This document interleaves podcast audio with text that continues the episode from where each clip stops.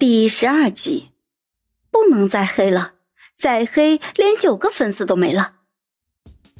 盛乔又登录了自己的官方后援会的账号，发布了一条微博：有些事总需要有人做，有些角色总需要有人演，千夫所指，亦一往无前。然后配了一张早上让方白拍的他坐在镜头旁边看剧本的照片。发完不等黑子们来骂他，麻溜的就下线了。方白看着这一幕感叹不已，黑到了这种程度也算是红的另一种方式了。盛乔一脸郑重的把手机交到了他的手里。小白，你以后的任务就是给我拍照，三百六十度全方位抓拍，其他就不用管了。方白是一言难尽啊。午休结束，拍戏继续。盛乔头一次看现场，边听边看边学，把专业术语摸了一个透。遇到不懂的或者他摸不透的地方，礼貌的向导演请教。导演见演员这么好学，也乐于指导。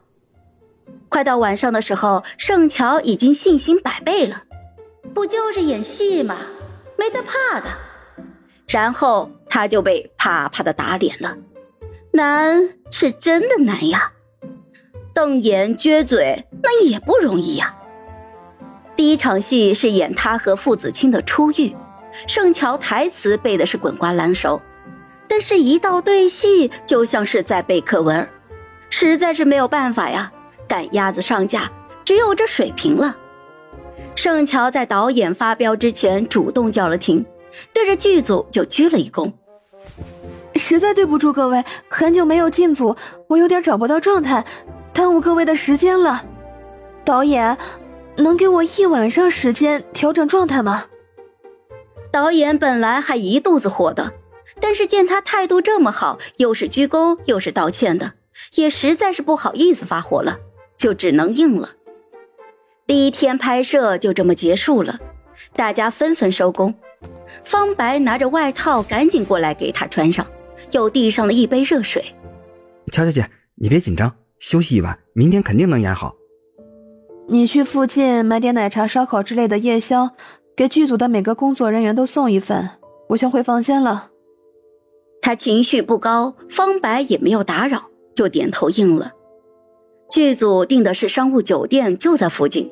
盛乔没有回去，拿着手机和剧本去了湖边的小公园，点进微博看看，热搜降了一些，污言碎语也少了不少。他还看见好几个营销号在发通告。虽然盛乔的确不怎么样，但这次这个锅怎么也不该他来背。剧本又不是他写的，这女主角就是一个烫手的山芋，谁演谁挨骂呀。说句实话，还挺佩服盛乔这一种迎黑而上的勇气的。